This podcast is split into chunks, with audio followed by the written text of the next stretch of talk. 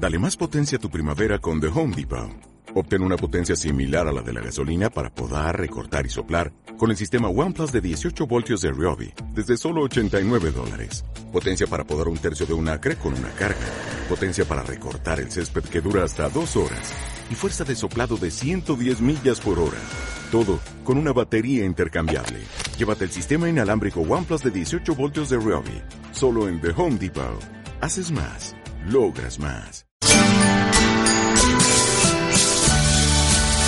Castilla y León es noticia, es información, cultura, ocio. Nos asomamos a Castilla y León para contar las cosas que pasan.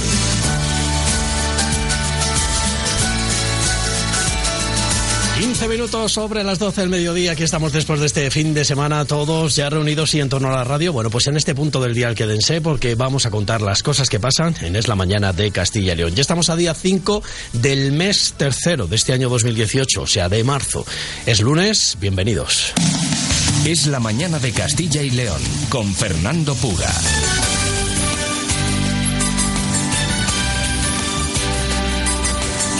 Con Carlos Monsalve, la parte técnica del programa, tenemos tiempo, señores, por delante para hacer muchas cosas, para encontrar, como no, también, eh, ahora mismo, a ver cómo están los cielos. Es lo primero que vamos a hacer. La nieve y el hielo que impiden la circulación, por ejemplo, de camiones en la A52, Puebla de Sanabria, en Zamora, esta misma mañana. Y luego hemos eh, comprobado cómo va a ser la Semana Santa en marzo. Ya nuestros amigos del tiempo.es han puesto manos a la obra y se han planteado la siguiente pregunta. ¿Suele llover? Bueno, pues han analizado cómo suele ser el tiempo en el mes de marzo a través de un análisis que comprende el periodo del año 1980 hasta el 2010. Han hecho la media y dice que en ciudades analizadas destacan, por ejemplo, temperaturas máximas en el sur, tanto en Sevilla, Málaga, Alicante, Badajoz. Luego Zaragoza también se puede comportar bien en cuanto a temperaturas altas y luego, por el contrario, las peores temperaturas las encontramos en Cuenca, Zamora y León. Suele tener las temperaturas más frescas en Semana Santa, según este, bueno, pues este estudio que han realizado desde el año 2010, eh, no, desde 1980 hasta el 2010. ¿eh? Ya son muchos años para, para ese estudio. Eh, Zamora, Valladolid, León, hemos visto la, la, media, el número de horas de media al sol, 6,40 por ejemplo en Zamora, 6,93 en Valladolid, en León 6,62. Bueno, ¿y en qué ciudad llueve más en Semana Santa en marzo? Bueno, pues la precipitación media acumulada, la más alta, se da en Málaga, Cáceres o Cuenca, la menor en Zamora o Zaragoza. De los 31 años analizados, en la mayoría de las ciudades ha llovido entre 20 y 25 de esos años, aunque las precipitaciones, el número medio de días, no suele superar los 2-3 días. Han hecho los años que ha llovido, por ejemplo, en Zamora, 26, desde el año 1980 hasta el 2010, coincidiendo con la Semana Santa. En Valladolid, 26 años también. Y en León, 27 años. Bueno, pues eh, si hacemos caso a lo que pueda ocurrir, según el tiempo.es, esto es lo que puede ocurrir según esos, eh, ese periodo estudiado, del año 1980 al 2010. Bueno, nos ha parecido curioso y queríamos hoy trasladárselo a nuestros oyentes. A ver cómo viene el tiempo. Esto sí, ya lo que, bueno, pues prevé la Agencia Estatal de Meteorología que va a ocurrir a lo largo de este lunes, lunes de cambio. Bueno, pues se presenta una semana complicada porque viene un temporal, se va otro y así sucesivamente. Hasta cinco temporales dicen que iban a hacer acto de presencia en toda esta semana. Saliremos de dudas con Ana Borrell. Ana, ¿qué tal? Buenas tardes. Buenas tardes. Vamos a continuar con un cielo nuboso cubierto en Castilla y León, con lluvias o chubascos más o menos generalizados, más intensos y persistentes en la vertiente sur del sistema central. Se esperan nevadas abundantes en la cordillera cantábrica de hasta 10 centímetros de espesor, en la ibérica de unos 8 centímetros, también de 8 a 12 en el sistema central, y lluvias abundantes también en, la, en el área del sistema central de Ávila y Salamanca hasta la tarde, con hasta 40 litros por metro cuadrado en 12 horas. Sin embargo, al final del día esa nubosidad irá a menos ya hacia el oeste. La cota de nieve seguirá hoy entre los 900 y 1100 en el norte, noroeste de la región, de 1200 a 1400 en el resto, y las temperaturas volverán a bajar. Se esperan máximas de 9, 10 grados en general en todas las capitales. El viento sopla de sur, suroeste, con algunos intervalos fuertes. Mañana continuará el cielo nuboso, cubierto en Castilla y León, también con chubascos débiles, más frecuentes e intensos en zonas de montaña, con una cota de nieve ya más baja, entre 800 y 1000 metros. esperan también nevadas hacia la cordillera cantábrica de 10 centímetros de espesor, también en la ibérica de unos 7 centímetros y en el área del sistema central. Al final del día volveremos a tener un cielo algo más despejado. Las temperaturas mínimas descenderán esta noche con heladas débiles en el tercio norte y en zonas de montaña, una mínima que estará entre los 2 2 grados positivos de Zamora y los 2 bajo cero que se alcanzarán en León y las máximas mañana no van a variar mucho respecto a hoy, aunque pueden bajar un poco en zonas elevadas. El viento soplará del suroeste tendiendo a oeste con intervalos fuertes especialmente en el extremo este. En la Ibérica y en Soria se alcanzarán rachas de hasta 80 kilómetros por hora.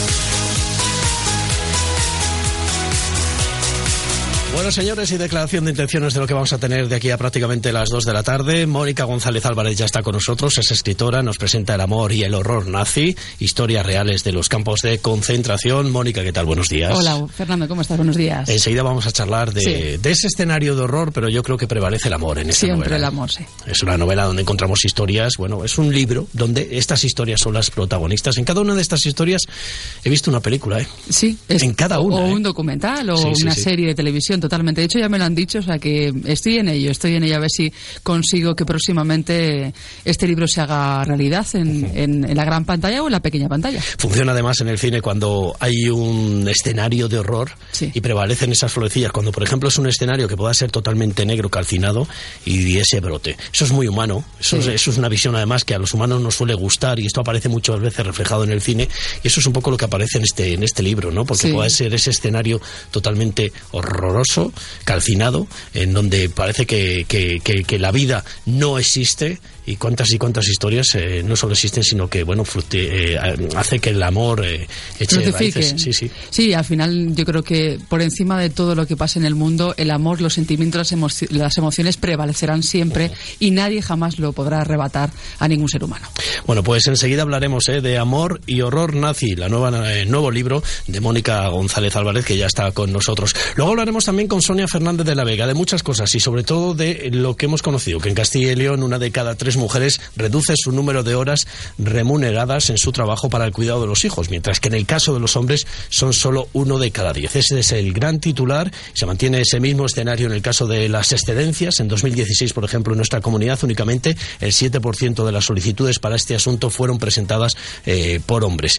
Eh, de esta realidad vamos a hablar con Sonia Fernández de la Vega. Vamos a conciliar y aprender a conciliar también y a que a partir de ahora lo, bueno, pues lo, lo veamos ya como un derecho y que de verdad llegue esa conciliación eh, a todos aspectos de la vida, no solo la personal, no solo la mm, particular de cada una de las familias, sino también, como no, la laboral en muchas de las empresas de Castilla y León. Sonia Fernández de la Vega tuvo un encuentro el pasado viernes con empresarios y de esto nos va, nos va a hablar. Eh, nos vamos a ir al pueblo, eh, con Miriam García, ya saben, siempre recorremos algunos de los pueblos de Castilla y León y lo hacemos a través de esa mirada que hacemos a Me Vuelvo al Pueblo, el programa de las 7 de Radio Televisión Castilla y León, que los lunes nos propone, bueno, pues visitar algunos de esos pueblos y vamos a animar a la gente a al pueblo. Y por cierto, tenemos que hablar del primer encuentro de bandas de Semana Santa de Valladolid. Hoy estaremos hablando con José Antonio San Martín, sabe mucho de Semana Santa, pero sobre todo queremos saber si ya están a la venta. Creo que sí, las entradas para ese primer encuentro de bandas de Semana Santa de la ciudad de Valladolid. Es el primero, está organizado por la 8 de Valladolid, el jueves 22 de marzo a partir de las 8 y media. Se lo vamos a contar todo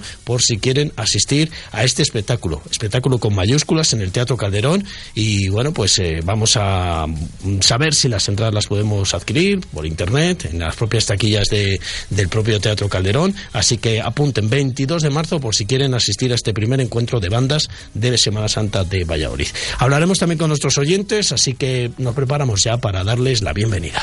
Hola, buenos días. Hoy me siento bien. Una apuesta por la cultura, la información, las noticias, la actualidad. Llega la mañana Es la mañana de Castilla y León con Fernando Puga. Hola, buenos días. Hoy me siento bien.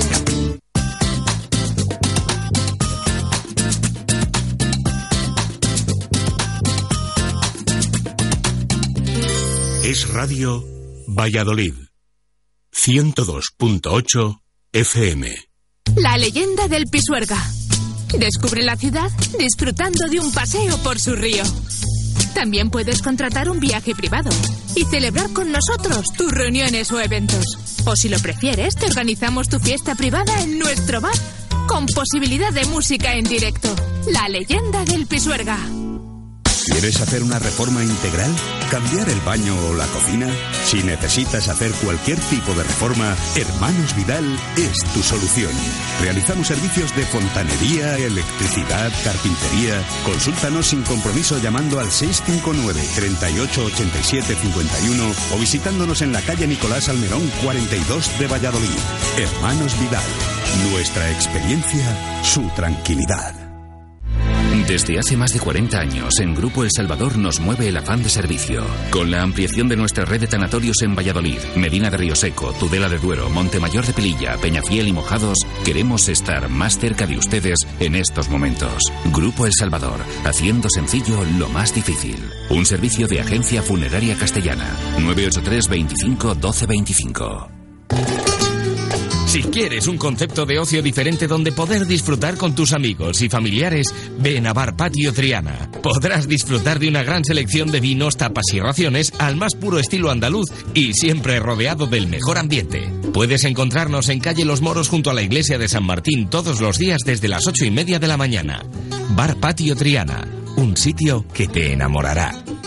Comienza un viaje divertido, alegre y colorido con el nuevo Citroën C3 y Empresa Carrión. Solo nos quedan 8 unidades a un precio especial. Corre, que vuelan. Marca la diferencia con un diseño único, confort, tecnología y seguridad. Equipamiento de serie a un precio único. Pruébalo en Empresa Carrión Nitrógeno 37 en tu concesionario Citroën para Valladolid y provincia. ¿Tiene atascada la fregadera de su cocina? ¿Necesita limpiar las tuberías de su comunidad?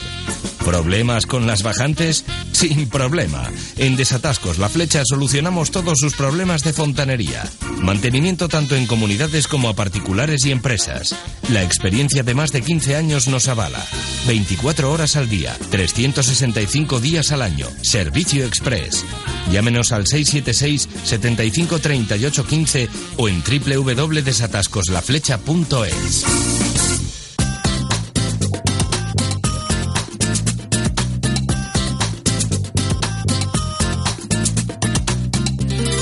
Es Radio Valladolid 102.8 FM. Una apuesta por la cultura, la información, las noticias, la actualidad. Es la mañana de Castilla y León con Fernando Puga. Es mi casa el templo donde me guardo, donde me aíslo, donde me escapo, donde se citan los pobres gatos que andan de noche desesperados. En ella encuentro lo cotidiano, un complemento tan necesario. Es mi reflejo, es mi retrato, un suma y sigue. Bien suena, es lo último de Luz Casal, ¿eh? va a estar eh, con este que corre al aire por diferentes lugares de España, eh, mostrándolo en directo y va a estar por supuesto en el Auditorio Miguel Delibes. Acordémonos de esta fecha, ¿eh? 16 de junio, antes el 4 de mayo estará en el Sánchez Paraíso de Salamanca. Así que ya tenemos dos eh, fechas para poder disfrutar del concierto, para ver en directo que corre al aire. Lo nuevo, los nuevos temas, nuevas composiciones de Luz Casal, que ya lo estaba, bueno, pues presentando, porque se acaba de presentar, acaba de salir este disco y ahora mismo está de promoción algo que no le gusta mucho a ella, pero que bueno, es luego llega algo muy bueno, como ella ha, ha dicho en muchas ocasiones, ¿no? Que es eh, esa puesta en escena y ya la puesta en directo, ¿no? Cuando ya muestra sus temas a los eh, espectadores de sus conciertos, que se convierten, como no, en también cantantes, como dice ella, ¿no? Porque saben corear las canciones, pero primero hace falta toda la promoción para que esas canciones se las lleven a aprender mm, y como son nuevas, las de que corra al aire, para luego ir al concierto y cantar con ella. Es complicado cantar como Luz Casal por aquello de que no lo llegas nunca a hacer como lo hace Luz Casal, pero recomendamos estos conciertos. 16 de junio, ¿eh? Auditorio Miguel Delibes, 4 de mayo en el Sánchez Paraíso. Le ponemos a banda sonora quizá también, como no, para hablar de amor y horror nazi. Esta banda sonora no puede faltar, es una gran película que también nos acercó la realidad de esos campos de concentración. Amor y horror nazi narra la historia de amor, las más significativas surgidas y vividas durante esa Segunda Guerra Mundial. 14 testimonios de cómo florecieron algunas de estas relaciones, de cómo desaparecieron aparecieron otras y de cómo se vivieron reencuentros años después del final de esa guerra mundial. Eh, Mónica González Álvarez está con nosotros, autora de este Amor y Horror Nazi. Decíamos, Mónica, el amor lo puede todo. El amor es el motor del mundo. Eh, es uno de, las, de, las, de los rasgos o de los elementos que tiene eh, este libro. Yo creo que es la esencia principal. Me preguntan siempre, ¿no? ¿Qué es lo que mueve el mundo? ¿no? El mundo no lo mueve ni el dinero, ni el poder, ni la política, ni la fama. Realmente lo que mueve el mundo y lo que mueve al ser humano es el amor. El amor es lo que al final llegas a tu casa y, ¿qué es lo que necesitas? Sí, necesitamos trabajar, tener salud, pero si alguien que te acompaña en ese camino tan, tan difícil muchas veces, ¿no? En, en esos momentos que a lo mejor mucha gente no está escuchando y está en el paro o tiene algún tipo de enfer- enfermedad, si alguien te acompaña y te ayuda en lo, en lo, en lo romántico, en lo personal, es mucho mejor, ¿no? Te sientes más acompañado, te sientes mucho, mucho más querido. Y yo creo que al final el amor es el motor que mueve el ser humano y que mueve el mundo. No sé si te ha costado mucho pasar de las guardianas nazis, el lado femenino además del mal, a centrarte ahora en este amor y horror nazi, con ese trasfondo del horror nazi, ese amor, centrarte en lo que son esas historias de amor. ¿Te ha costado mucho? Mm, No, no me ha costado tanto porque hablar de amor es mucho más sencillo. Bueno, es complicado hablar de amor, pero es mucho más eh, bonito. Ujú. Es verdad que con Guardianas Nazis yo lo pasé además francamente mal. Vine aquí a presentar tam- también eh, aquel libro y es un libro muy duro, muy trágico, muy cruento. Y debido a, a- a ese, a, esa, a, eso, a ese mal que yo lo pasé, yo lo pasé muy mal eh, emocionalmente, me tocó mucho emocionalmente. eh, es verdad que eh, alguien de mi, de, mi, de mi entorno, mi entorno eh, más cercano me decía, bueno, pues, a lo mejor hubo amor en, eh, en, ese- en esos campos, hubo sentimientos, hubo algo bueno y entonces esa idea me la guardé hasta que hace dos años- empecé a investigar más profundamente y me di cuenta que sí era posible eh, enamorarse. Pero yo pensaba que no, ojo, Fernando, es decir, yo empecé a investigar pensando, no, esto no es posible, es eh, improbable. Lo que pasa es que cuando conocí a los protagonistas del- de, este libro me dijeron, no, Mónica, Ujú. no solamente es posible, sino que lo sentimos, lo vivimos y lo seguimos sintiendo. Incluso enamorarte de tu carcelero, ¿no? Incluso enamorarte del, del carcelero como le pasó a Elena Citronova, que cuando conoce a Franz Bunch, ella reniega de él, ella se- él se enamora perdidamente primero de ella y él se transforma, es un criminal, un asesino, eh, mata continuamente a judíos, él odia a los judíos, pero cuando conoce a Elena, que también es judía, eh, bueno, pues comienza esa, esa conquista de una conquista exacerbada eh, directamente, ¿no? De cómo quiere cuidarla, de cómo quiere protegerla, darle de comer, incluso salvarle de la muerte a ella y a su hermana, y cómo ese asesino se convierte en mejor persona, como él decía, ante el tribunal, y cómo Elena pasa de odiar a su carcelero a sentir amor. Ella decía en un documental, eh, hubo un momento que le amé.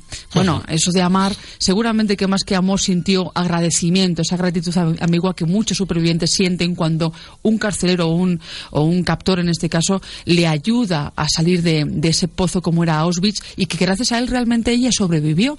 Lo que pasa es que es verdad que luego se torna la pelota, se devuelve la pelota y cuando Elena tiene la oportunidad de ayudar a Franz, lo hace. Y gracias a él, a ella, Franz jamás pisó la cárcel.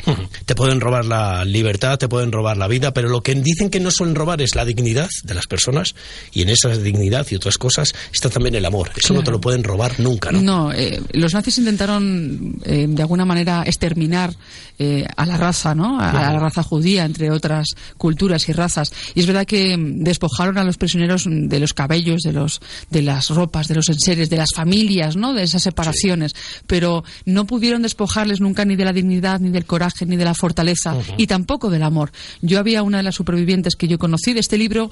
He tenido suerte de conocer a tres, a Paula, Howard y a Nancy.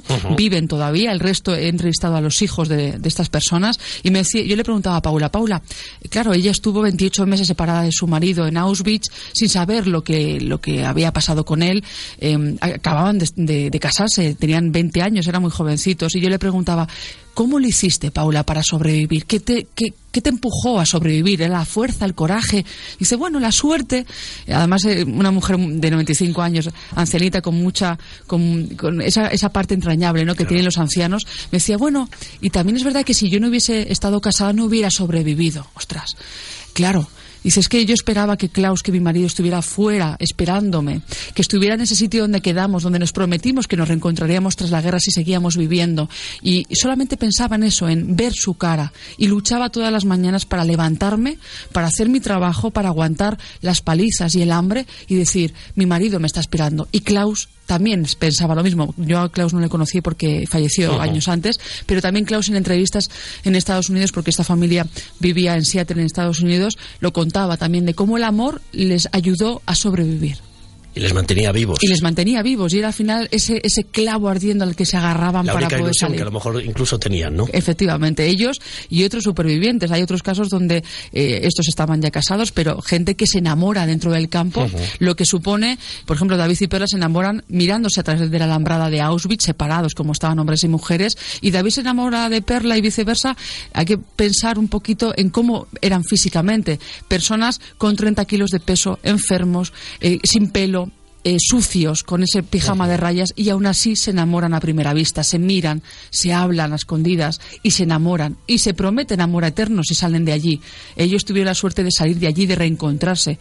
Otros eh, protagonistas de este libro que también he plasmado no consiguen ese reto de, con- de- de volver a verse por las circunstancias, por el destino, porque al final el amor es eso, el amor puedes encontrarlo en, en un campo de concentración por muy difícil que sea o no lo puedes encontrar nunca. Estas historias al final hablan de, de cómo esa fuerza que estos supervivientes tenían les podía ayudar a luchar y a sobrevivir. Prevalece el amor, incluso el amor prohibido, también el amor eh, entre dos mujeres. Sí, es la historia de Felice y de Lili, ¿no? De cómo Lili, por ejemplo, una mujer nazi, casada con un nazi, con cuatro hijos, se enamora de una mujer como es Felice, judía, alemana. Eh, no sabía cuando se enamoró de Felice que era judía. Ujú. Entonces, ahí está primero el desafío de cómo dos mujeres eh, viven el amor en, en una época donde la homosexualidad estaba prohibida, sobre todo la, masculina, porque decía Hitler que privaban a, Alemania de los hijos que necesitaban, es decir, al final es una cuestión de natalidad más, de, más que de prejuicio sexual. Y las mujeres al final también es verdad que eh, estaban supeditadas al hombre, em, eh, éramos relegadas a un segundo o tercer plano, nos veían solamente como esposas y madres o como guardianas nazis, como mi anterior libro. Y en el primer caso, que era el de Lily, es verdad que no contaba para nada, no, eh, su sexualidad estaba completamente anulada y cuando conoce a Feliz se descubre el amor. Ese amor que cuando te llega, te impacta, te deja destrozado y, y- y no puedes vivir sin él. Y, y ese amor era hacia Felice. Ujú. Y ese amor surge de una forma maravillosa, pero claro, las distancia algo importante, que era que una na- era nazi y otra judía. Pero cuando Felice definitivamente le confiesa que es judía, Lili reacciona muy mal en aquella habitación, en aquella casa, en una bronca tremenda, pero se da cuenta que el nazismo no le vale para nada, que esa ideología, con perdón, es una mierda. Y al final lo que prima por encima de su vida y lo que ella quiere es a, a Felice. Y ahí comienza una historia de amor y continúa una historia de amor maravillosa que desgraciadamente debido al nazismo termina trágicamente, pero que por lo menos durante un tiempo vivieron una historia de amor intensa y maravillosa. Amor y horror nazi, así se llama este libro, Historias reales de los campos de concentración. Cada una de estas historias tiene una película, tiene una gran historia Sí. de amor, que al final es lo que también como ingrediente principal necesita una buena, una buena historia, una buena, una buena película. Podemos haber escuchado muchas cosas del horror nazi, del holocausto, de la Segunda Guerra Mundial, se han hecho tantas y tantas películas, se ha escrito y tanto, pero esto es nuevo, esto le da como un aire fresco, porque quizá eh, lo sí. que has buscado es la otra cara, ¿no? Poder tener el escenario y el escenario de fondo en todo momento, ese trasfondo lo tienes al leer cada una de estas historias, pero qué eh, protagonismo le has dado al amor, porque Claro. entre otras cosas, no mm, el libro desde el principio hasta el final es una gran historia de amor. Es una gran historia de amor. El amor es un protagonista en sí mismo en este, en este libro. Cada historia es independiente, sucede, a, a veces de- suceden en, en el mismo, en el campo de concentración como Auschwitz-Birkenau, pero es verdad que cada historia es única. Y, y lo bonito de cada una de estas historias es que es un pequeño pool, es esa pequeñita pieza de un puzzle gigantesco como es el Holocausto, la Segunda Guerra Mundial. Y yo he puesto pues dos de ellas, ¿no? Como es Guardianas Nazis y Amor y Horror Nazi. Son dos pequeñas piezas dentro de un mm, gran gigante como es la Segunda Guerra Mundial, como es el nazismo, como es el Holocausto.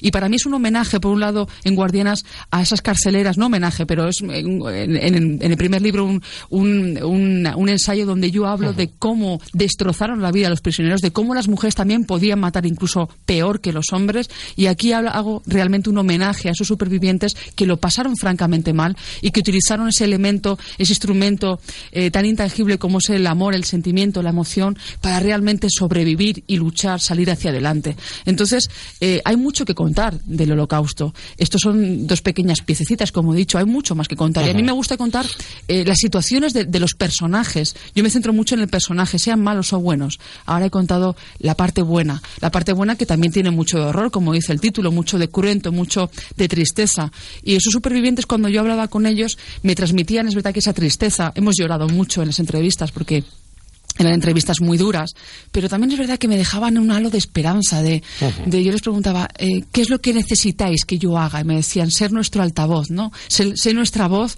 y cuenta nuestras historias. Queremos que la historia jamás se olvide, que no se ignore el holocausto, que no se ignoren los crímenes y que los jóvenes como tú sepáis lo que ha ocurrido realmente, que no se nos olvide jamás. Para no repetirlo. entre Para no cosas, repetirlo, evidentemente. Entonces, jamás hay que olvidar la historia para no repetirla. Y estos supervivientes, estos tres que he conocido y el resto de, también de, de protagonistas, a- gracias a sus hijos, me decían lo mismo. No olvidar, y también me lo decían sin rencor, sin venganza, sin animadversión. No, no sienten odio hacia los nazis. No, lo que pasa es que no quieren que se vuelva a repetir la historia. En este mundo que no sabe de dónde va, porque lo peor de una época que nos ha tocado vivir ahora mismo, Mónica, vamos a saludar ya a Sonia Fernández de la Vega. Sonia, ¿qué tal? Nuestra psicóloga de cabecera. Hola, buenos buenos días. Estás asistiendo también, como no, a esta charla que mantenemos Sí. con Mónica González Álvarez, que además Mónica está en casa, quiere decir que viene a Valladolid de vez en cuando, es vallisoletana, y presenta Amor y Horror Nazi el próximo miércoles. Sí, este miércoles eh, a las siete y media de la tarde en la Casa Revilla y en la calle Torrecilla lo presento para los paisanos, que además que siempre que vengo me, me acogen maravillosamente bien, me reúno con amigos, con familia y con lectores que se acercan a charlar conmigo. Tengo que decir que la, la presentación habrá sorpresas, es decir, habrá cosas que no se encuentran en el libro y que podrán ver cosas que no van a ver en otro sitio. Pues Amor y Horror Nazi. Recordamos eh, dónde vas a estar exactamente el miércoles. el miércoles 7 a las 7 y media de la tarde en la Casa Revilla para todos los vallisoletanos o cualquier persona que venga aquí a Valladolid el próximo miércoles estaré allí presentando a Morio Ronazzi ante yo creo que unos lectores ávidos por saber y por conocer estas historias. Decía yo que estamos en un tiempo en el que no sabemos a dónde vamos, que es lo peor, ¿no? El decir a dónde vamos, de lo que conocemos, tal. Quizá donde no tenemos que ir, quizás sí que lo sabemos. Y estas historias, estos episodios de la Segunda Guerra Mundial, el holocausto nazi y todo lo que tiene que ver con, con este horror, quizás nos lleve a saber por dónde no tenemos que volver a repetir qué es lo que no tenemos que, que volver a... Eso es lo que, lo que no tenemos que volver a repetir, como se repite desgraciadamente en otras partes del mundo ahora, es que haya campos de concentración, campos de refugiados donde se apalicen a gente, ¿no? y, que, y que no haya esa intolerancia por, a- hacia personas por su eh, religión, por su cultura, por su tendencia sexual, por su ideología. No. Es verdad que las ideologías extremas separan y desunen. No. Las- la, la ideología política puede estar bien, pero cuando unen a las personas, no cuando nos desunen. El nazismo era una- es una ideología extrema donde desune a las personas y a día de hoy en Europa, desgraciadamente, sigue habiendo esa oleada nazi que tendríamos que erradicar y que tendríamos que también manifestarnos contra ella. Es lo que pretendía el nazismo, ¿no? Deshumanizar, eh, convertirles en, en animales en esos campos de concentración, pero se utilizaba eh, un arma poderosa, el amor. Y esto, Sonia, en psicología funciona, pero en el ser humano el amor es una tabla de salvación, ¿eh? Sí, es un sentimiento que nadie te puede arrebatar. O sea, la parte emocional está claro que, que no te la puede quitar nadie, ¿no? Los sentimientos florecen a veces en situaciones así de límites, ¿no? En, la que uno piensa que lo único que puede hacer es sobrevivir. Sí que es cierto que aferrarte a un sentimiento tan potente, te lo dicen muchas víctimas, ¿no? De muchas situaciones, que es lo que eh, les sirvió para agarrarse a algo, ¿no? Que les permitió ir tirando. Pero enhorabuena, Mónica, eh, Gracias. entran unas ganas locas de, ponerse a leer tu libro, ¿no? Con las historias que has contado y saber que has tenido un contacto directo, ¿no? Con supervivientes. Sí, y que son reales, que no, que lo hace que no. Sí, la verdad que para mí es el regalo de mi carrera, es mi quinto libro.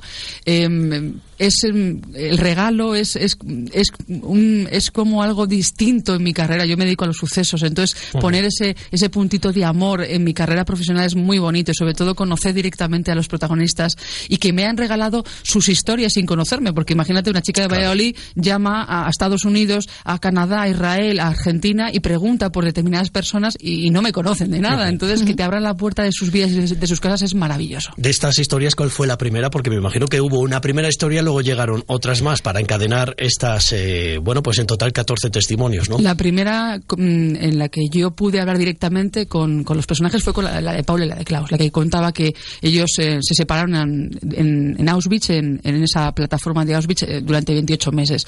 Yo, eh, esa situación fue que yo mm, encontré em, la labor de, de investigación es farragosa, no solamente bibliografía y hablar con museos, comunidades judías, organizaciones, asociaciones y demás, sino que luego las redes sociales me han servido también para localizar a los nietos, por ejemplo. Y en una de estas investigaciones encontré una asociación judía de Seattle, en Estados Unidos, fíjate tú que, está bien lejos, la encontré por casualidad y contacté con la directora de esa asociación, me dijo, sí, estuvo Klaus, el marido, eh, estuvo aquí en esta asociación durante mucho tiempo, incluso fue presidente, y ella me dio el, el- el contacto de, de su- de uno de sus hijos, de Marvin, ¿no? Y me dijo, Klaus está, falleció, pero Paula sigue viva, está viva, me dijo.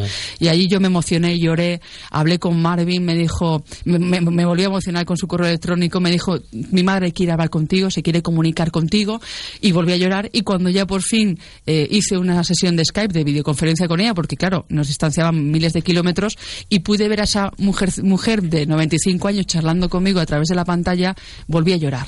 Y no pregunté muchas cosas, dejé que hablase, porque al final los testimonios están vivos y es lo que prevalece. Yo preguntaba alguna cosa, pero al final fue una conversación con alguien que me ofreció un regalo maravilloso como era contarme sus sentimientos, su vida, cómo había sido su matrimonio y sobre todo cómo fue el momento en el que estaba en un campo de concentración separada de su marido y no podía volver a verle. Pero luego, evidentemente, sí que volvió a, a reunirse con él. Son solo 14 historias, pero hay muchísimas más, seguro. Claro, hay muchas más. Muchísimas más, infinidad de historias y estas nos han, a- nos han atrapado. Y además, lo que me gusta, cada una de estas historias, diferente la una a la otra. Siempre prevalece el amor como protagonista. Siempre es esa, esa tabla de salvación y tienen ese nexo común todos, ¿no? Y luego también el campo de concentración de, de fondo como escenario.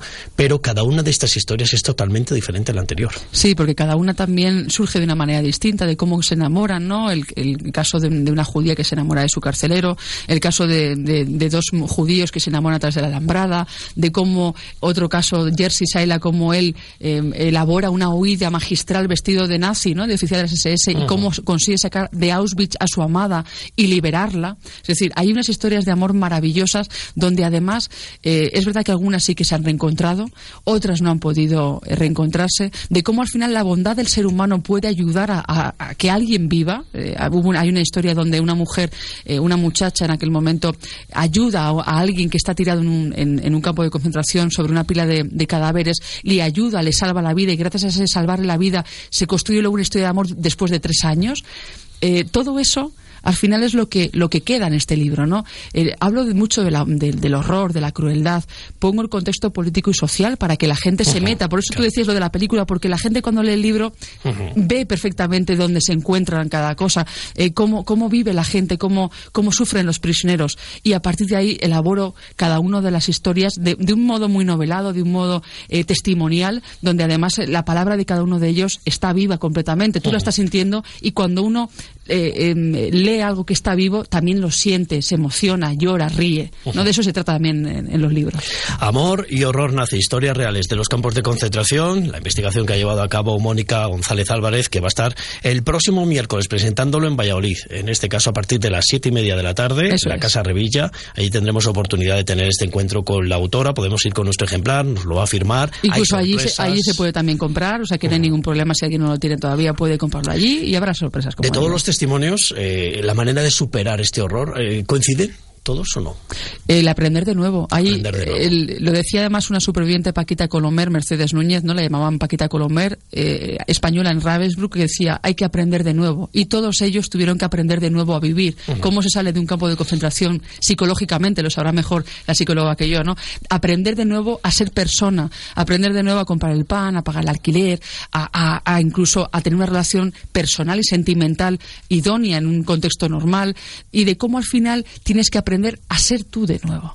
Porque al final te habían prácticamente quitado quién eras tú, pero en ese momento volvió a ser- volvieron a ser ese, ese, esa, esas personas que, que habían entrado, que habían terminado de ser en- antes del campo de concentración y que volvieron a reencontrarse con ellos mismos a raíz de, de la Claro. Eso es básico, ¿no, Sonia? Es que dejaron de ser una masa. Claro. Que, que encima no importaba a nadie, ¿no? Totalmente insignificativa para volver a tener, a recuperar su identidad personal, ¿no? Después de haber pasado por una vivencia traumática así tan brutal, me imagino que a la mayoría les costó mucho, pero bueno, me imagino que solo la alegría, eso, y, y- y la tranquilidad de haber escapado de aquello, ¿no? Muchas víctimas luego se sienten muy culpables de ellos haber podido salir Sí. o librarse Sí. de esa, de la muerte, ¿no? Y todos los que quedaron allí eh, y no, y no pudieron librarse de la muerte, hay muchas víctimas que luego tienen sentimiento de culpa, ¿no? Por ellos haber tenido. de esa suerte que tuvieron Sí. y que otros muchos no, no llegaron a tener. Pero Sí. bueno, eh, también es verdad que- que, que la fortaleza eh, física de cada uno también es importante. La física y la mental, yo creo que fue importante. Pues confío que hayamos aprendido algo y que no se repita. Seguro que sí. Aprender de nuevo es lo que han hecho todas y cada una de estas víctimas para poder seguir viviendo y nosotros vamos a eso, a, a que nos sirva de lección para no repetir este episodio tan negro de nuestra historia. ¿eh? Eso espero, yo es el deseo que yo tengo eh, y, y, que también tienen los supervivientes que todavía viven, a los que he entrevistado, que, que no se repita de nuevo, que, que, al final prevalezca en las relaciones el amor, la comprensión, el respeto, la gratitud uh -huh. y que no haya ningún tipo de odio ni, ni de rencor, porque ellos no lo sienten, no han perdonado me parece bien, además yo tampoco los perdono y no lo he vivido en primera persona, pero eh, que no perdonen no significa que tengan que olvidar, no hay que claro. olvidar, no han perdonado, pero hay que recordar eh, lo trágico que fue para que no se vuelva a repetir. Pues Amor y Horror Nazi, historias reales de los campos de concentración, lo presenta Mónica González Álvarez, ha venido a la radio, es vallisoletana, pero está aquí, está en casa, bueno, pues eh, de, hasta el próximo miércoles. El miércoles tenemos la oportunidad de vivirlo en directo con ella, la presentación de este libro en la Casa Revilla a partir de las siete y media. Allí estaremos, Mónica. Gracias, Fernando. Gracias. Vamos a ponerle banda sonora a la vida.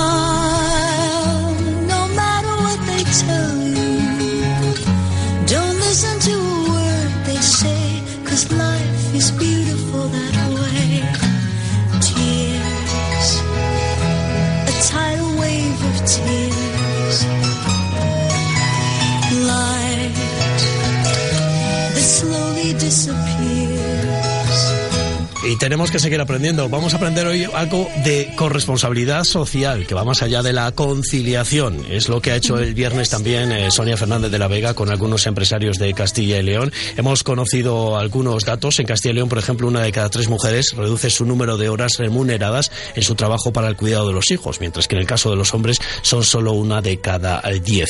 En 2016, por ejemplo, únicamente el 7% de las solicitadas eh, para este asunto fueron presentadas por hombres en el escenario del caso de las excedencias, por ejemplo. ¿no? Uh -huh. eh, se han hablado de muchas cosas, no cabe duda de que debemos promover esa corresponsabilidad en las tareas cotidianas, la conciliación de la vida personal, familiar, laboral, tanto en mujeres como en hombres. Esto es importantísimo, no solo para ellas, para todos.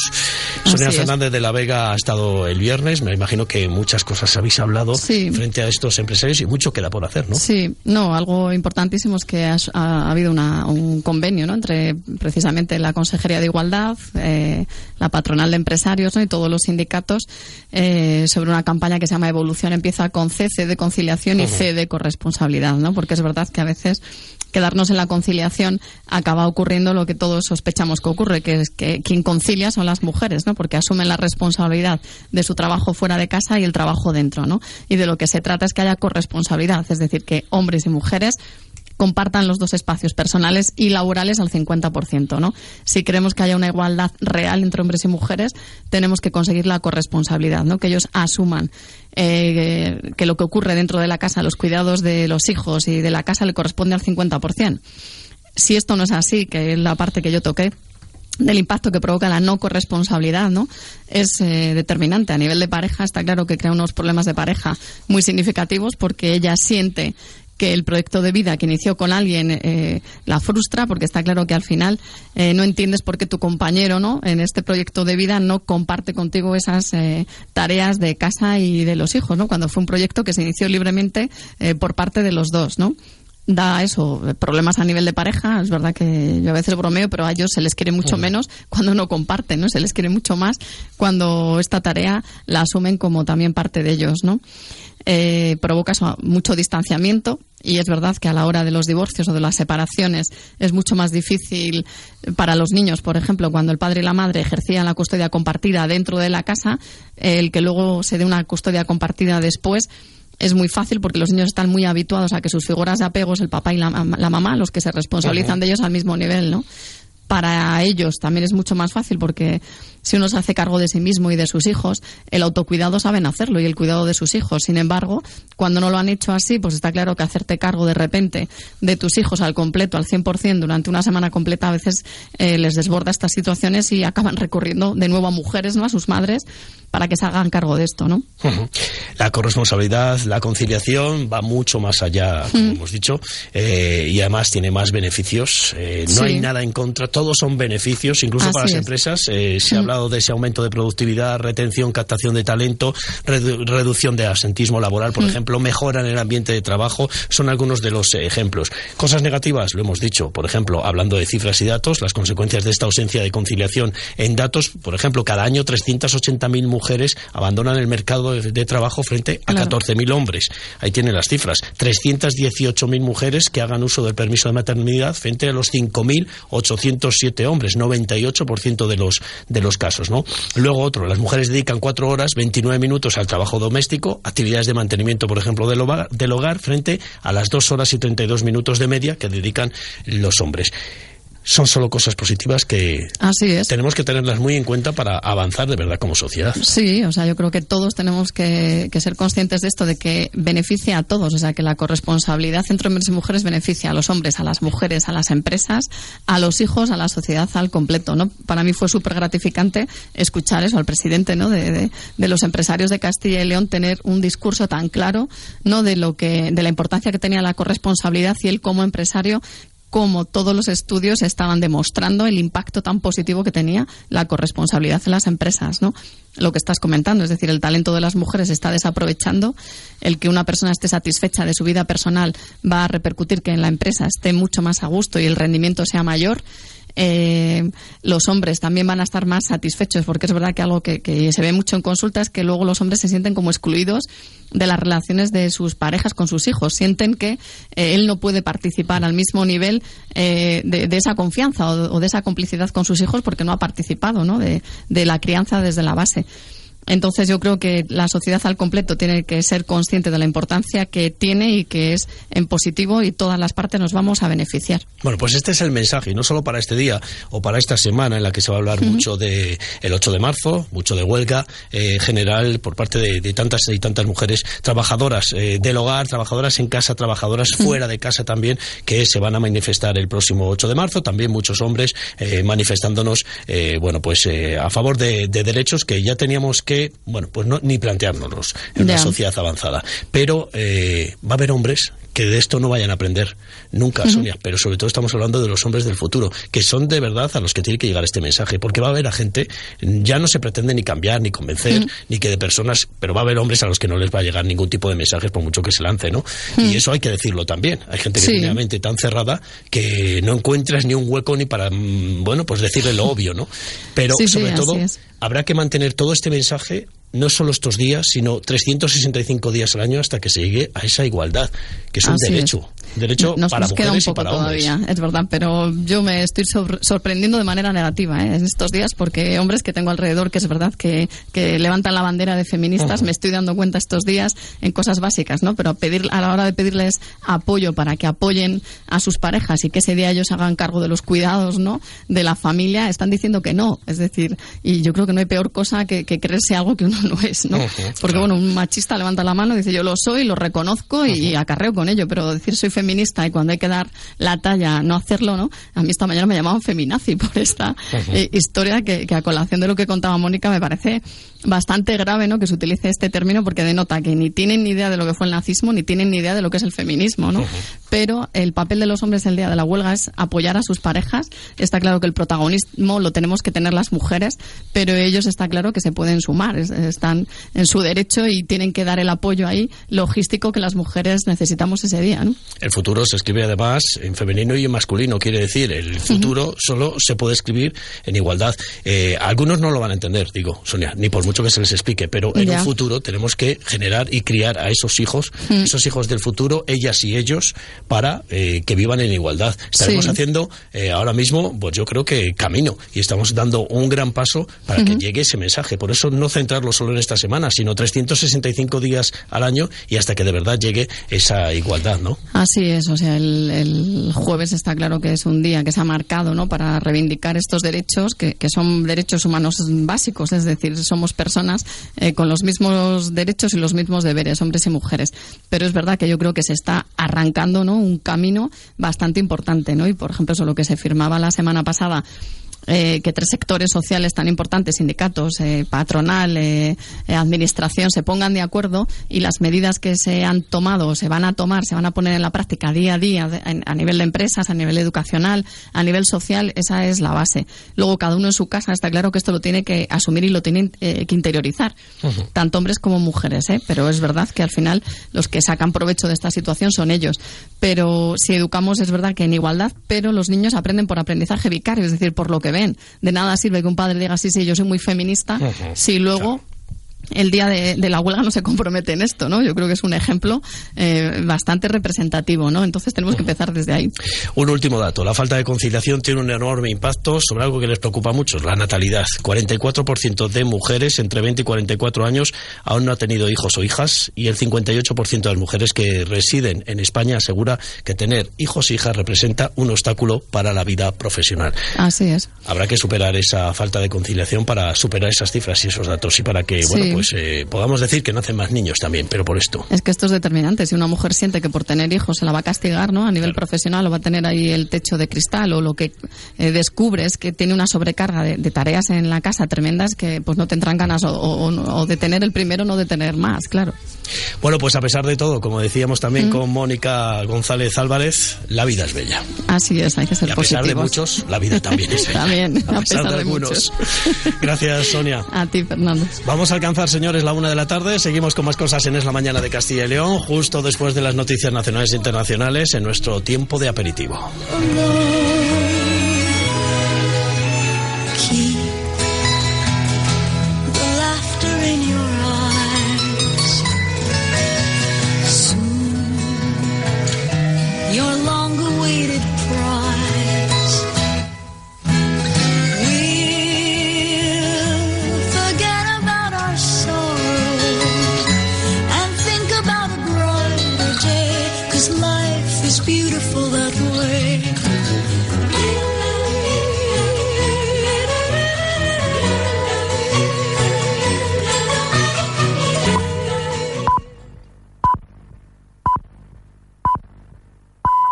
De la tarde, mediodía en Canarias. Es radio. Servicios informativos.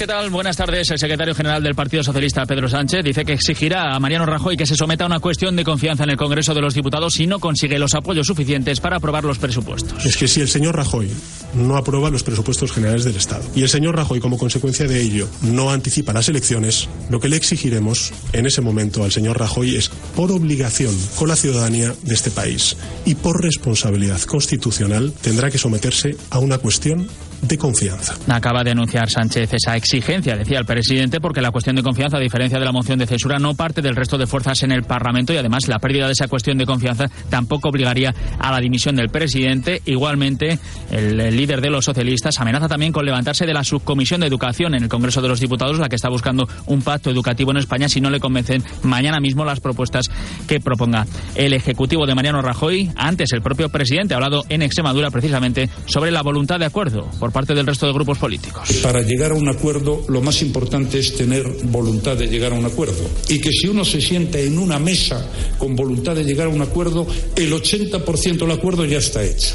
Luego quedan los detalles, que a lo mejor es lo más importante, pero ya solo es el 20%. Ante esta situación de inestabilidad política y de falta de fuerzas suficientes por parte del gobierno, Rajoy ponía como ejemplo de esta situación a Alemania y la buena noticia, decía, de la coalición de gobierno entre derecha y socialdemócratas confirmado ayer mismo. Más inestable se presenta de nuevo el panorama en Italia después de las elecciones ayer domingo que ya están dejando las primeras consecuencias. Todo apunta a la dimisión del hasta ahora primer ministro Matteo Renzi como líder del Partido Democrático, Verónica Jorro. Sí, lo hará tras el mal resultado obtenido en las elecciones de ayer. Renzi ha sido el gran perdedor en la cita con las urnas, donde su partido apenas ha logrado un 23% de los votos, cuando hace solo tres años tenía una popularidad cercana al 40% el día después de una jornada electoral que abre en el país una nueva etapa de incertidumbre, ya que ningún partido ha obtenido la mayoría necesaria como para formar gobierno. La formación populista Movimiento 5 Estrellas ha sido la formación con más votos, de cerca del 32%. Gracias, Verónica. Toda la mañana también pendientes del Parlamento de Cataluña. El PSC, como los comunes, también ha valorado positivamente la propuesta de Joan Tardá, de Esquerra Republicana, para intentar buscar nuevos acuerdos entre fuerzas de izquierdas ante el bloqueo político en el separatismo. Esmeralda Ruiz. Y que Iceta ha sido el último que ha comparecido en el Parlamento tras reunirse con el presidente Roger Torrent. Ahora es Xavier García Albiol quien hace lo propio. Tanto los comunes como el PSC acogen la propuesta de diálogo de Joan Tardá con interés, aunque ambos destacan que no es nuevo. Voluntad para hablar de todo con todos, ha dicho Iceta, siempre hemos tenido, pero antes es necesario que los Duriol Junqueras decidan si están al lado de asumir la realidad o de seguir proponiendo a un candidato inviable. Estamos frente a una disyuntiva. En esta legislatura se trata de apuntalar la República de Bruselas o se trata de defender la realidad de Cataluña. Y son dos planteamientos absolutamente distintos. Si se está en uno, no se está en otro. Donde seguro no habrá candidatos en Esquerra Republicana, eh, Xavi Domènech ha confirmado que los de Junqueras no querrían intentarlo. Sigue la ronda de contactos y las cuentas que no son nada favorables al independentismo. Y la Guardia Civil va a volver a rasear zonas donde ya se ha buscado a Gabriel Cruz, el niño de 8 años desaparecido el pasado martes en Níjar, en Almería. En el Instituto Armado reconocen que es negativo cada minuto que pasa después de haberse confirmado esta mañana que el ADN demuestra que la camiseta encontrada este fin de semana es del niño desaparecido. Sus padres mantienen el optimismo. Ahora mismo estamos un poquito mejor. Nosotros nos agarramos a que, a que esta es una buena noticia y que Gabriel, tiene, que Gabriel tiene que estar vivo, que Gabriel está bien todavía, que alguien lo tiene en algún sitio. Y... Que va a aparecer, no, no me canso de decirlo, sino de una manera porque lo van a dejar en, un parque.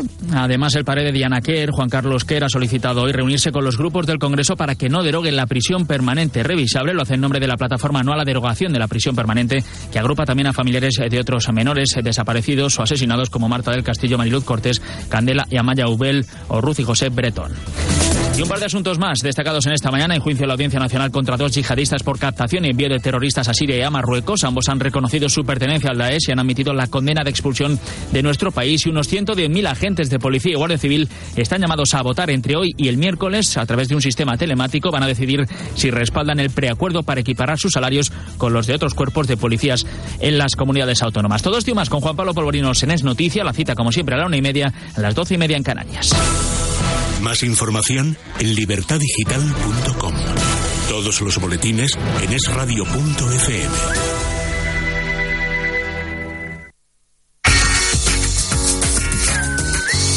Es radio.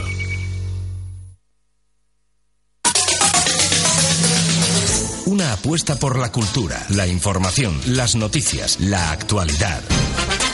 Es la mañana de Castilla y León con Fernando Puga.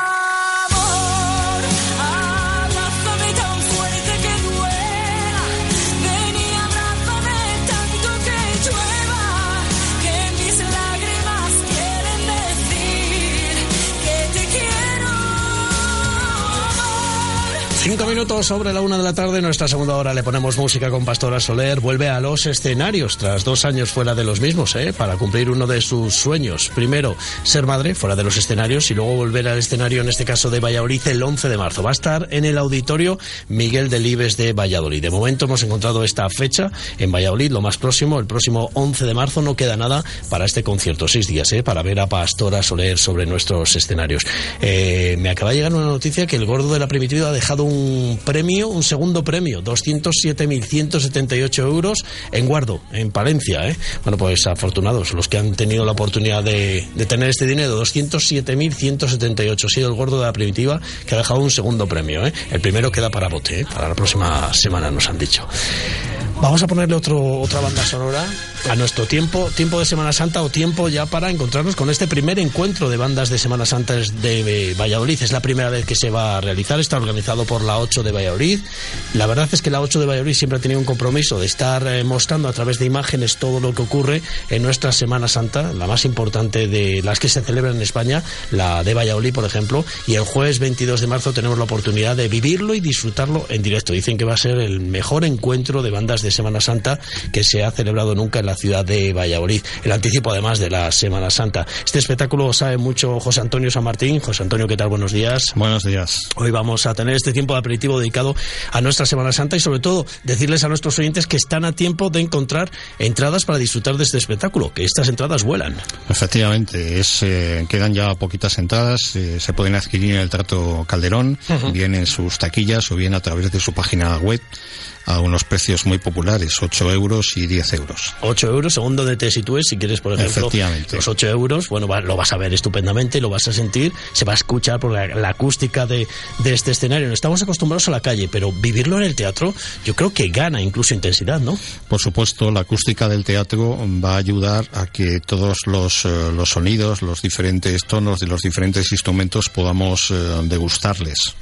Decía yo que era la primera vez que, que sucede este encuentro de bandas de Semana Santa y además habéis contado con, con cuatro de las mejores. Efectivamente, hemos eh, reunido a cuatro de las mejores bandas de la provincia. Tenemos al- la banda del Santísimo Cristo de la Preciosísima Sangre y la del Santísimo Cristo Despojado, ambos, ambas de Valladolid. Luego está también la de nuestro Padre Jesús atado a la columna de Medina del Campo y la del Santo Cristo de la Clemencia de Medina Río Seco. Repito, son cuatro de las mejores bandas de Valladolid, ambas con un currículum ya muy extenso, muchos años eh, dedicados a poner eh, música en la Semana Santa de nuestra provincia. Todas estas bandas además han especializado cada una de ellas en diferente repertorio, ¿no? Que es el que van a mostrar allí en ese escenario, ¿no? Efectivamente, cada una va a interpretar eh, cuatro marchas de su, de su repertorio completamente distintas cada una de ellas y con las que bueno pues ponen ese sonido en los desfiles procesionales de sus respectivas Semanas Santas.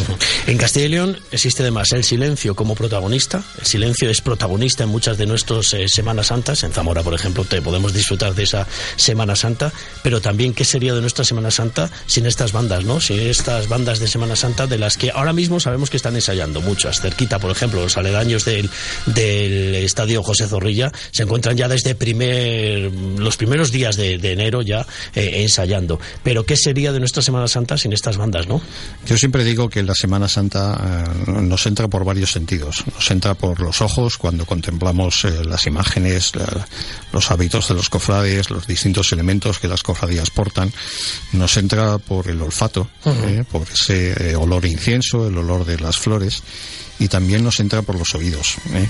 La música eh, hace un conjunto perfecto con los otros eh, dos sentidos y nos ayuda pues a envolver todo eso y a crear un, un clima especial. Y las, las bandas de Semana Santa y sus componentes que se esfuerzan no solo desde enero, como tú decías, sino prácticamente todo el año están, están ensayando eh, con calor, con frío, con lluvia y eh, es un esfuerzo tremendo el que hacen. ¿eh?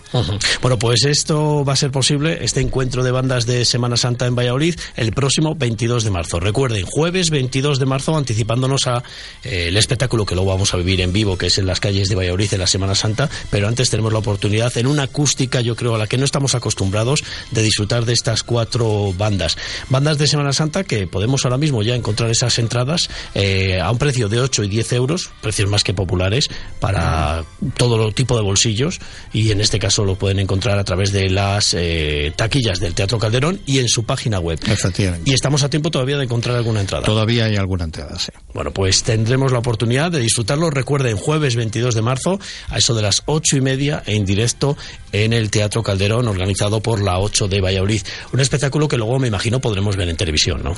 Efectivamente, eh, posteriormente se emitirá en la 8, no sé exactamente el día en el que se programará, pero se podrá ver en la, en la 8. Bueno, pues antes lo vamos a ver el 22 de marzo en directo para ser testigos de este primer encuentro de bandas de Semana Santa de Valladolid. Han contado nuestros eh, compañeros de la 8 con los mejores y en este caso vamos a tener la oportunidad de disfrutarlo en el Teatro Calderón. Recuerde, entradas ya a la venta en las propias taquillas del Teatro Calderón y en la página web del Teatro Calderón para adquirirlas ya y poder disfrutar en familia de algo que gusta mucho a todos los castellanos y leoneses, que es, como no, las bandas que acompañan y le ponen banda sonora nuestra Semana Santa, ¿no? A nuestras imágenes. Efectivamente, la música de Semana Santa cada año, cada Semana Santa gusta mucho más. Se, se está produciendo una, una transformación en la música que hacen, que hacen nuestras bandas.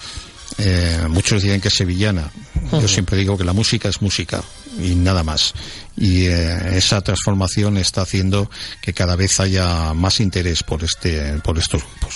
Pues José Antonio San Martín, lo veremos, lo contaremos y lo disfrutaremos, sobre todo en directo 22 de marzo. Recuerden, ocho y media, Teatro Calderón de la ciudad de Valladolid. Luego lo veremos a la semana siguiente también en la 8 de Valladolid, que la 8 se va a encargar también de contar la Semana Santa de Valladolid y la provincia, como cada, cada año, ¿no? Efectivamente, la 8 siempre está presente en las celebraciones de Semana Santa, tanto de la ciudad, en la que habrá varias eh, retransmisiones, como de la provincia, a través de varios reportajes y de conexiones puntuales. Pues lo veremos y lo contaremos. José Antonio, gracias. Gracias a ti. Bueno, vamos a hacer una pequeña pausa, señores, y enseguida Miriam García nos lleva de nuevo al pueblo. Hoy será, será, será, será mi primer día y mañana también y el resto de mi vida. Una apuesta por la cultura, la información, las noticias, la actualidad. Lo tengo claro. Es la mañana de Castilla y León con Fernando Puga. Hoy será, será, será, será.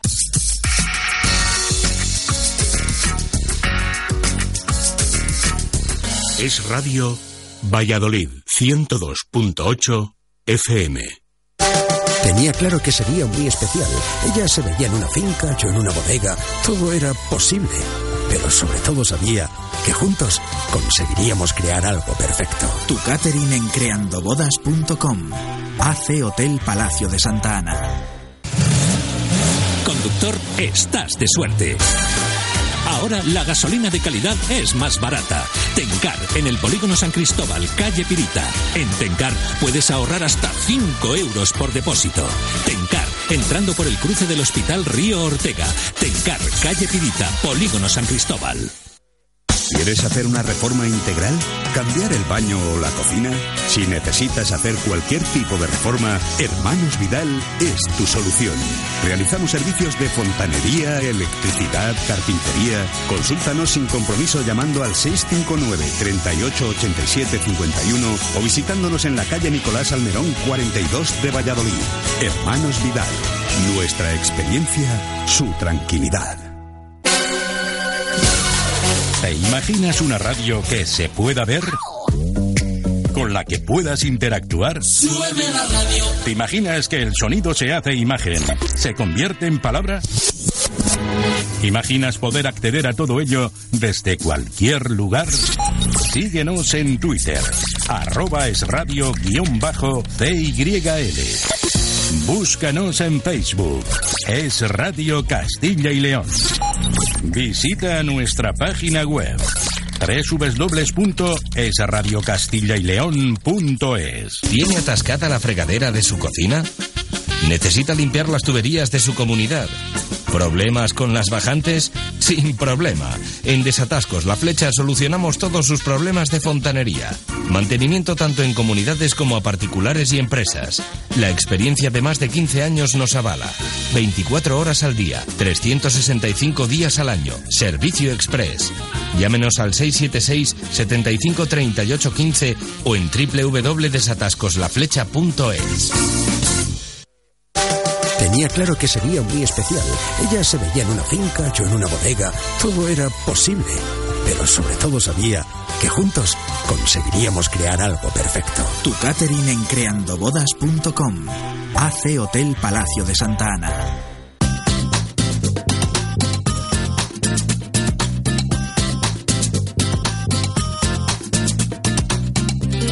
Es Radio Valladolid 102.8 FM. Una apuesta por la cultura, la información, las noticias, la actualidad. Es la mañana de Castilla y León con Fernando Puga.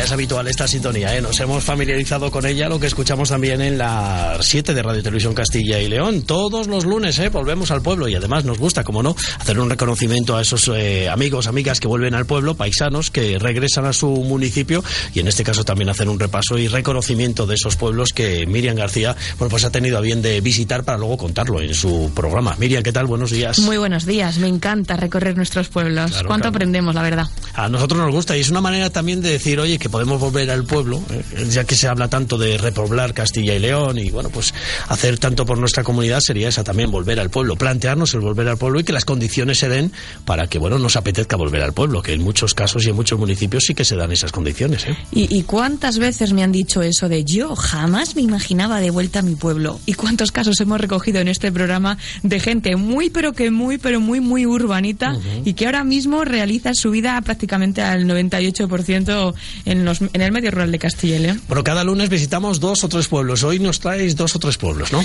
Sí, hoy vamos a comenzar por la provincia salmantina y vamos a conocer a Raúl, que tiene 38 años y ha vuelto a su pueblo, estudió mecánica, ha trabajado en varios talleres en ciudades como Valladolid, como Salamanca y ahora vive en Villaverde de Guareña. Lo que ha hecho, pues ha convertido la nave agrícola de su padre ya se jubilaba y dijo, ¿qué voy a hacer yo? Pues nada, pues me vuelvo al pueblo. Y ahora pues ese, esa nave agrícola es un taller mecánico, se llama Automóviles Raúl y está especializado en chapa pintura y mantenimiento de vehículos. Pero para los que estén por la zona, mira, hacemos la cuña gratis, ¿eh? porque ya que vuelve al pueblo hay que Claro, ayudarles, por lo menos, ¿no? por lo menos, sí. Además, esta gente que apuesta por nuestros municipios se lo merece. Y es un caso, yo creo que muy curioso. Muchas veces encontramos negocios que los papis ya no van a utilizar, pues naves en este caso, que dices, bueno, pues se van a quedar ahí para toda la vida, que hay que venderlas. Y este chico, pues dijo, oye, mira, yo estoy aquí en la ciudad, para montarme un taller y vivir yo mismo de él, voy a tener que tener muchísimo más volumen de trabajo que si me vengo al pueblo, no pago ningún tipo de alquiler, pues voy a ponerme manos a la obra, la nave agrícola de mi padre la transformo y aquí me gano la vida y está ¿Te ha contentísimo quedado además. chulo el taller o no? Sí, ha quedado chulo. Y él dice que vamos, que no tiene nada, nada, nada que envidiar a los talleres de cualquier ciudad. ¿Por qué no? ¿Verdad? Yo creo que es un negocio que se puede aplicar en cualquier Y sitio. todos los amigos de la comarca que lleven allí sus vehículos para ser reparados y que no tengan que ir a la capital, en este caso a Valladolid, a Salamanca, alguna capital cercana, ¿no? Claro, y además él me decía, bueno, pues había algún otro taller cercano en algún que otro pueblo, pero bueno, él especialmente pues lo que hace es dedicarse a la chapa, pintura y mantenimiento de vehículos, que es algo que, que ha añadido, ¿no? Un plus extra al servicio que podían realizar pues, pues otros talleres de, de la zona. Hubo un boom de casas rurales. No sé si cada vez Bueno, ves más. Sí, también. Sigue, sí, ¿no? sí, sigue, sigue, sigue, sigue. Porque hubo un boom en los años 80, 90, sobre todo en los 80, que se dieron muchas subvenciones, que sí que se abrieron muchísimas casas rurales. Algunas han mantenido, otras ya no, pero sigue el boom de las casas rurales, ¿no? Sigue el boom. Yo ahora la verdad es que me voy encontrando con menos, tal vez a lo mejor porque hacemos menos hincapié, porque realmente pues hemos tratado mucho el tema de las casas rurales, pero es algo a lo que le hemos dado también mucho empujón en este programa. Yo creo que también puede ser otra salida, porque al pasear por nuestros pueblos, pues vemos muchas casas que están derruidas y que da pena verlas. Y claro, que realmente un nieto, un bisnieto diga, oye, pues yo qué voy a hacer en esta casa que la tiene la familia, que se está viniendo abajo y que incluso el propio ayuntamiento te dice, o la derribas o te la derribamos y ya ni el terreno pasa a ser de la familia, porque Mm. estas cosas están pasando ahora mismo, porque pueden ponerse en peligro directamente la salud de alguien que pase por la calle, como es una casa que no está cuidada, esa casita de adobe se cae y se puede preparar una gorda. Bueno, pues ¿por qué no? Pues yo creo que es un buen negocio y además es algo que ya no solo en Castilla y León gusta mucho, ¿no? Cuando tenemos algún día libre, un fin de semana en el que ya vemos que sale el sol, porque sobre todo es en el buen tiempo, Sí. cuando se hace más uso de las casas rurales, pues yo creo que puede ser una buena alternativa y que incluso muchos se la siguen planteando actualmente, aunque el boom a lo mejor ha pasado, pero yo creo que continuamos todavía. ¿eh? Algunos piensan, no, es que mi pueblo no tiene ningún atractivo, pero bueno, a 15 kilómetros podría haber un gran pueblo con un atractivo. Abre la casa rural a 15 kilómetros porque, bueno, el que viene de la ciudad está acostumbrado a coger el coche. Además, yo creo que incluso necesitamos coger el coche, ¿no? Porque estamos a lo mejor cuatro días en una casa rural y si no coges el coche parece que no eres tú, ¿no? Entonces, si tienes esa oportunidad de coger el coche para ir a 15 kilómetros a disfrutar de ese atractivo que tiene otro municipio, pues Claro, bien, ¿no? incluso te voy a decir, yo creo que hay ocasiones en las que el turismo lo que busca es eso, no, no tener absolutamente nada, simplemente escuchar pajaritos, También, también. pasear y no tener nada, nada, nada, nada alrededor. O sea que yo creo que para una casa rural cualquier pueblo puede ser una buena opción. ¿eh? Si está bien gestionada, está bien llevada, la verdad Sí. es que siempre funciona. Los datos están ahí, ¿eh? El Sí. mes a mes, como en este caso en cuanto a turismo rural, sí que, bueno, pues hay una ocupación. Vamos a otro municipio. Vámonos hasta la provincia de Valladolid y vamos a conocer a Samuel Benito, que tiene 25 años y ha apostado por su pueblo. Él es enólogo y ha trabajado en Madrid como sumiller, pero ahora pues su vida ha cambiado, la verdad es que radicalmente, porque después de restaurar una antigua bodeguilla de Villanubla, nos propone que agudicemos el ingenio. ¿Y sabes para qué? ¿Qué se le puede haber ocurrido a este chico? Pues relacionado con los vinos. Pues no, porque bueno, relacionado con los vinos, porque era una antigua bodeguilla, está relacionado con el ocio, lo que ha montado es algo que ahora sí que puede ser el boom que podamos encontrar en muchos municipios y también en las ciudades. Cuéntame. El famoso skate room. Ah, es verdad. En este caso es una skate house. Lo que ha hecho ha sido restaurar esta bodeguilla y ha recreado lo que es una casa de la antigua costurera del pueblo de Villanubla.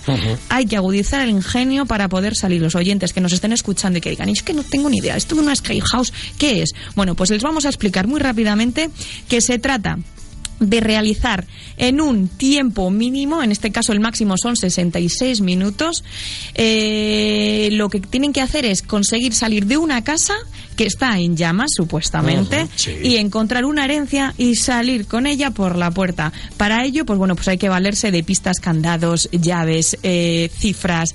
La verdad es que hay que ser mm, audaz y es algo muy entretenido que está ahora muy de moda, que la gente es una actividad que realiza en grupo, en este caso se puede realizar en grupos de dos a seis personas y también es otra forma de ganarse la vida, porque este chico tampoco da abasto en su negocio, que lo el tiene otro día casi, me invitaron casi- en un local nuevo que han abierto en Valladolid también dedicado a esto y la verdad es que lo pasas bien si te dejas llevar. Quiere decir, si intentas ser más listo que listo, no, no, pero si te dejas llevar, lo pasas bien, como Claro. en todos este tipo de juegos que te, que te plantean. Generalmente cuando vas Tómatelo de como un listo juego. en cualquier sitio. Claro, pero tómatelo como un juego y lo disfrutas, ¿eh? Lo disfrutas, sobre todo porque, bueno, pues te lo puedes pasar bien, siempre hay risas, bueno, pues porque puedes ir también, como no, en, en grupo a concursar, a, digo concursar, a Sí, jugar. ¿no? En realmente este sí, de- también es un concurso, locales. ¿no? Es como, a ver, ¿eh? ¿Quién, ¿quién consigue salir en menos tiempo? Él tiene dos niveles, uno Sí. pro, y dice que el récord lo tiene en 47 minutos. Generalmente en este tipo de negocios se dan 60, pero es algo difícil y dice que por eso amplía a los 66. Le damos pistas a nuestros oyentes. ¿Dónde está este lugar?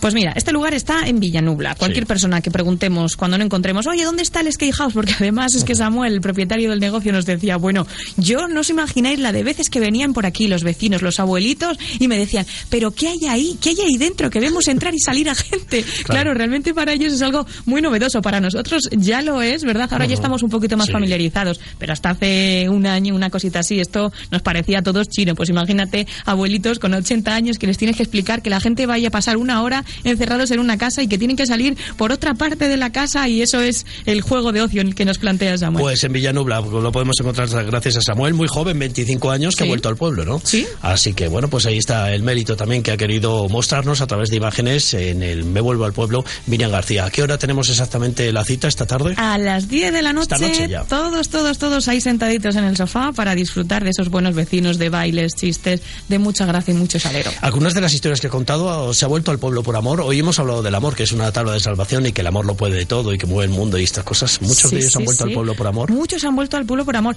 Y mira, de hecho, aunque no sea la protagonista de hoy, estoy recordando ahora mismo así, según me has hecho la pregunta, a una chica en Villanubla que llegó y una vecina, para Solán, para, para. Bueno, pues es una chica portuguesa y que yo la dije, ¿pero qué haces aquí? Dice, el amor. Así me lo dijo así.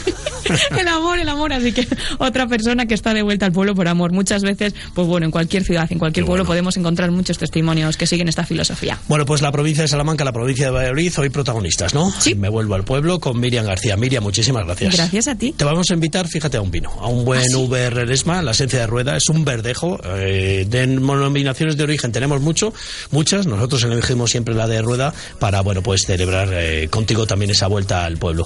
Eh, tú eres muy de ciudad, pero vuelves al pueblo de vez en cuando. Claro. No tienes pueblo, sí tienes, ¿no? Es que no tengo. No tienes. Pero- Claro. No tengo pueblo, pero ahora ya tengo muchos donde Hombre, elegir. hombre, ya. Yo creo que en cualquier sitio me harían un huequito, por lo menos, vamos, yo con esa... Que abren todos los lunes las puertas de sus casas, ¿eh? Los, los espectadores. o Sí, sea así, además así me lo hacen sentir. Yo creo que, vamos, no tengo pueblo, pero me lo merezco ya. Pues brindamos por eso. La esencia de rueda. Eresma. VR. Un verdejo que se caracteriza por su elegancia y expresividad. Una sensación única de calidad, sabor y distinción. Un blanco fresco, afrutado, excelente. Eresma. VR. Bodega La Soterraña. La esencia de rueda.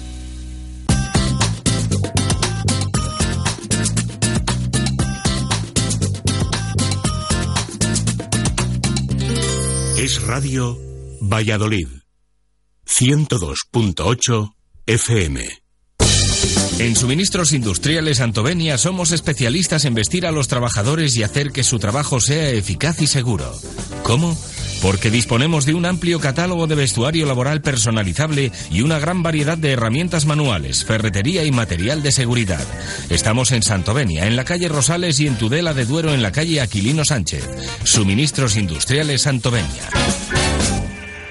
Las cocinas, los baños, los materiales nobles, el parqué cerámico, todo en porcelanosa es simplemente irrepetible. Como nuestra exclusiva promoción del 23 de febrero al 10 de marzo. Visita tu tienda porcelanosa y aprovecha nuestros descuentos especiales. Porcelanosa, siempre mucho más y ahora por mucho menos. Canta la Piedra, tu tienda porcelanosa. Carretera Soria antes de la Cisterniga. Paco, te veo preocupado. Pues sí, necesito vender mi piso y no lo consigo. ¿Por qué no vas a Afin Inmobiliaria? Tienen dos oficinas con expertos en tasación, derecho inmobiliario y cuentan con los mejores asesores que te garantizan el máximo precio de venta. ¿Pero son de confianza? Totalmente. Son API colegiados y tienen más de 10 años de experiencia. Pero lo mejor es que los conozcas. Están en calle Casasola 9 y en María de Molina 11. O visita afininmobiliaria.com y verás que son los más completos. Si quieres un concepto de ocio diferente donde poder disfrutar con tus amigos y familiares, ven a Bar Patio Triana. Podrás disfrutar de una gran selección de vinos, tapas y raciones al más puro estilo andaluz y siempre rodeado del mejor ambiente. Puedes encontrarnos en calle Los Moros junto a la iglesia de San Martín todos los días desde las ocho y media de la mañana. Bar Patio Triana, un sitio que te enamorará. Desde hace más de 40 años, en Grupo El Salvador nos mueve el afán de servicio. Con la ampliación de nuestra red de tanatorios en Valladolid, Medina de Río Seco, Tudela de Duero, Montemayor de Pelilla, Peñafiel y Mojados, queremos estar más cerca de ustedes en estos momentos. Grupo El Salvador, haciendo sencillo lo más difícil. Un servicio de agencia funeraria castellana. 983 25 12 25. Conductor, estás de suerte. Ahora la gasolina de calidad es más barata. Tencar, en el polígono San Cristóbal, calle Pirita. En Tencar puedes ahorrar hasta 5 euros por depósito. Tencar, entrando por el cruce del Hospital Río Ortega. Tencar, calle Pirita, polígono San Cristóbal.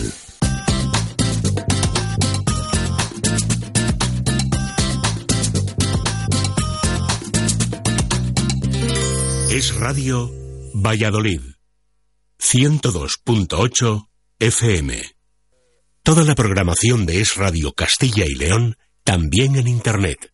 www.esradiocastillayleón.es En Gullón elegimos lo mejor de la naturaleza y hacemos para ti nuestras galletas más deliciosas y equilibradas. Sin azúcar. Bien Nature sin azúcares.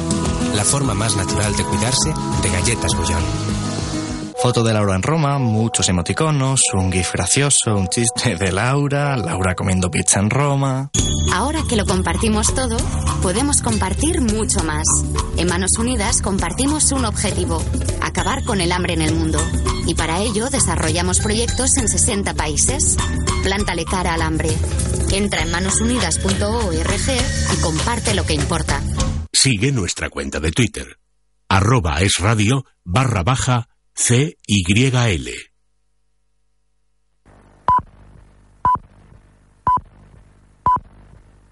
Es la una y media de la tarde, doce y media en Canarias. Es radio. Es noticia.